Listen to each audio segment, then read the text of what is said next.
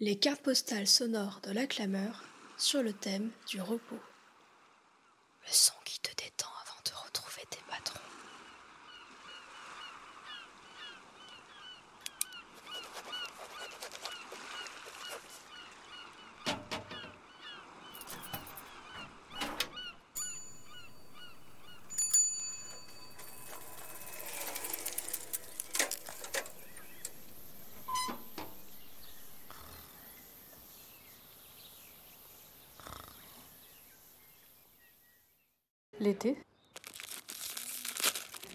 C'est comme un sorbet aux agrumes.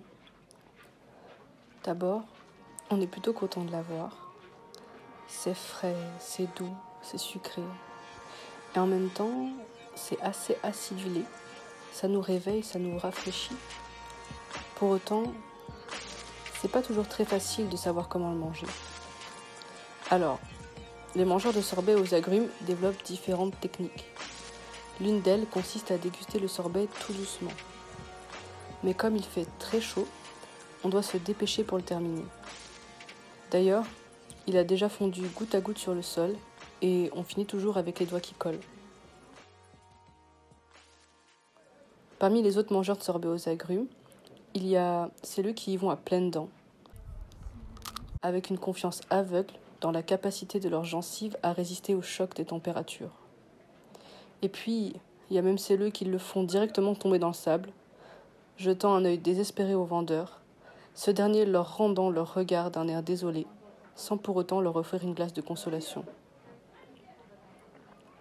C'est ça au fond l'été, une glace de consolation. Chaque année, on est un peu triste de l'avoir perdu, et chaque année, on est quand même content de le retrouver. On se repose, ou pas, après des mois de travail. Comme les mangeurs de sorbet, on ne sait jamais vraiment quelle saveur il aura à notre été. Je ne sais pas s'il est politiquement correct d'être triste en cette saison, d'être une sad summer girl plutôt que d'être une hot summer girl, d'aborder l'été avec une certaine mélancolie. Vous savez, après avoir mangé un sorbet à l'orange un peu trop sucré, de ceux qu'on achète beaucoup trop cher à la supérette, on aime boire un grand verre d'eau fraîche pour se débarrasser de ce goût doux amer qui reste en bouche. La fin de l'été, c'est un peu la même chose.